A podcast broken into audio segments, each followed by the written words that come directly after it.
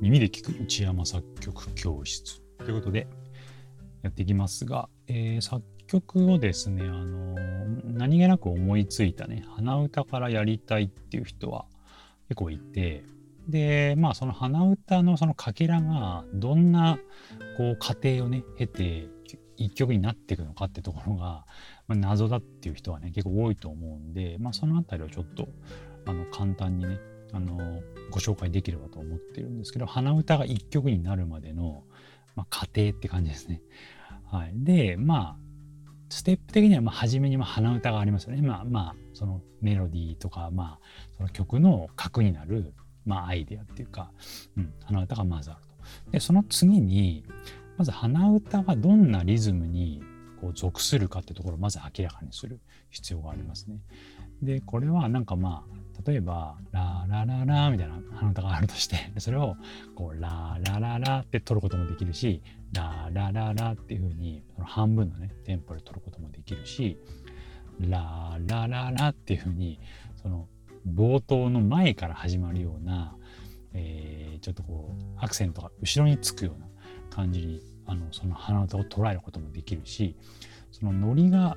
えー、その鼻歌がどんなテンポでどんなノリによってできてるかによってまたそのその後にね作るべき音楽が変わってくるんでその辺りをまずね明らかにしておく必要が、まあ、ありますね。でその次に、えー、その鼻歌がどんなキーに属するかっていうのを明らかにしてでそのキーに準拠した曲作りとしてその後行っていくんですけどメロディーを伸ばしたりね。でそのキーの概念をまず知っておく必要があると。でまあ、これはギリギリ、えー、まあな、キーの概念がなくても、その後できるんですけど、えー、自分が高校1年の頃にやってた作曲法がまさにそれなんですけど、すごい苦労するんですよ。キーの概念を知らずに、そのメロディーをその後ね、伸ばしたりとか、展開を考えるってことがね。だからやっぱここは、なるべくちょっとそのキーって何なのかっていうのを初めに知ってておいて、で、その鼻歌がどんなキーに属するかってところまで明らかにできるとより良いですね。で具体的には鼻歌を音名に直して実音に直してその音が使われてる、えー、キーが何かってところからそのキーを探っていくんですけどでまあそれをやるにはそのね鼻歌を実音実音にしっかり直すとかその実音からキーを想定するとかっていうねところが求められるんですけど、まあ、その辺りを通してで鼻歌のキーを明らかにすると。はい、それが次のステップですね。でそこから、えー、さらにその次にその鼻歌にコードをつけるっていうね行為に、まあ、入っていきます。でまあ、えーと、その鼻歌の、えー、属してるキーからそのキーのダイアトニックコードっていうのがね明らかになるんでそのダイアトニックコードを活用してその鼻歌にどんなコードが似合うかってところを、えー、鼻歌を歌った時の感覚から、えー、まあ想定して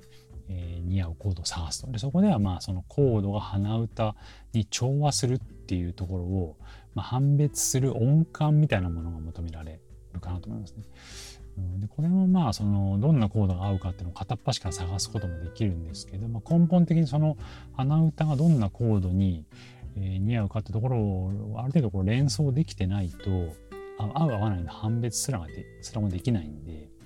その辺もちょっと求められるのかなっていうふうに思いますね。その手順だけをどんどん説明すると、鼻歌が、にコードがついたら、次に、えー、その、こう、ついた鼻歌とコードの、あの、音の感じから、そのメロディを次に伸ばすっていうところですね。それは思いついた鼻歌から新たに違う鼻歌っていうか違うメロディーを連想するっていうところにステップとして入っていくんですけど、で、思いついた、えー、鼻歌とコードがちょっとこう展開して音楽らしいものになっていくっていう、ね、えー、流れです。で、そこで伸びた、えー、メロディー、まあ、鼻歌から延長した新たなメロディーに次のステップとしてさらにコードがつくと。で、この辺りが、まあ、キーが分かってれば、そのキーに準拠したそのダイアトニックコードを使ったコード進行っていうのをね、前提に考えられるんで、そのコードの展開とか、あとはそのメロディーの展開に関してもそのキーの音使いから次のメロディーを連想できるんであのやっぱやりやすくなるんですけどまあそれがもしなければこう無理やり考えて無理やりコードつけるしかないんですけどもそんな感じで、まあ、鼻歌がこのメロディーとコードの、まあ、展開によってちょっと音楽らしいものになっていくとはい、そういうステップですね。で、そこから、その、ちょっと展開したメロディーとコードが、こう、一個のブロックですね。まあ、セクションとも言うんですけど、まあ、こう A メロとか、まあ、サビとか、まあ、そういうまとまりにこうなっていく一個の塊にね展開していくところにそこから入っていくと。でそれは、えー、まあ、ある意味曲の一つの場面を作るっていう感じなんですけどその思いついたかけらの鼻歌がこう長い展開によってこう一個の曲の中の一場面というか一シーンになる、うん、っていう流れですね。でそこにはまメロディーをさらに展開させたりとか、まあ、コードをさらに展開させてで一つの A メロとかサビとかっていうブロックでまとめるっていう行為が、必要になってきます。でそのさらに次のステップとしてその一つの、まあ、A メロとかができたら次に A メロが B メロに展開するとか例えばサビができたらサビの前に、まあ、A メロ B メロがこう今度新たなブロックができるとかって感じでその他のブロックをまあ、こう新たに作るっていうね、ところのステップに入ってきますね。だからまあそこまで行くと今度もう本当に鼻歌から、えー、今までまあ鼻歌の延長で考えられたんですけど、鼻歌からもうその他のブロックを連想する新たなブロックを作りこ作り上げるっていうところが必要になるんで、またちょっとさらにレベルが上がるんですけど、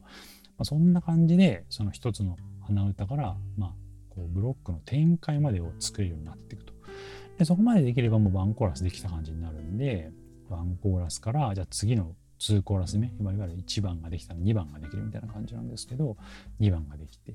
で、感想できて、イントロとかアウトロができて、で、1曲になっていくっていうね、はい、そんなような流れ。で、まあ、こう何気なく思いついた鼻歌が、こう聞き応えのある一曲にまとまっていくっていう感じですね。で流れとしてはまあ本当にそんな感じなんでまあ何気なく思いついた鼻歌をまずきちんと記録してでそこのまあ鼻歌がどんなリズムを持ってるかどんなテンポなのか。それで曲調はある程度決まるんででそこからそのキーを明らかにしてでそのキーに、えー、沿ってメロディーを伸ばし、えー、そのキーに沿ってその鼻歌にコードをつけてでそれを展開させてこう場面を今度切り替えてで一曲にまとめていくっていうようなね流れになるんでまずそのキーの概念を知ることと鼻歌からキーを明らかにすることでキーに沿ったメロディーの作り方とかキーに沿ったコード進行の作り方っていうのを知っておくっていうのが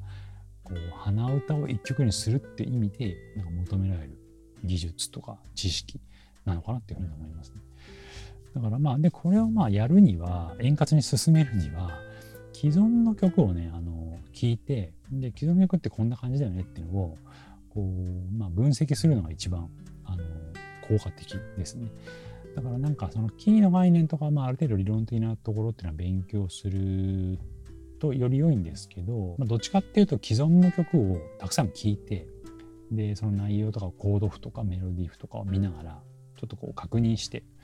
でこういうメロディーの展開ってあるよねとかフレーズでこうやって繰り返すこと多いよねとかあとはコード進行って4つぐらいいったらまた繰り返すよねとか あのこういうコード進行ってよくあるよねとかっていう感じでその既存の曲をちょっとこう参考にその鼻歌をこのなんか今言ったようなステップを経てねあの曲にしていけるとなんかよりこう無理がなく、うん、あのなんか感覚的なところとあとその自分のその経験的なところを掛け合わせながら作っていけると思うんで。だからまあ既存の曲をやっぱたくさん聴いてで分析するっていうのはその鼻歌から曲を作るっていう意味であのすごくねあの効果を発揮するかなっていうふうに思います。はい、そんな感じで。あのまあ鼻歌を一曲にするっていうのはあの結構まあそういう感じでステップを踏んでやっていくものなんでね。あのそのその都度その都度あの求められるちょっとこうコツっていうか感覚が微妙に異なっていくんですけどあの既存の曲を今言ったみたいに参考にすれば無理なくやっていけると思うんで、はい、ちょっとまああの鼻歌から曲を作りたいっていう人はもしいればですねあの今言ったようなちょっとステップとかあとはそのやりがやり心地っていうかねその感覚的な部分をちょっと参考にしていただいて、はい、あのその一曲にまとめ上げるっていう行為をねあのぜひ取り組んでいただければと思います。はい。ぜひ参考にしてみてください。はい。では今回はこれで終わりになります。ございました。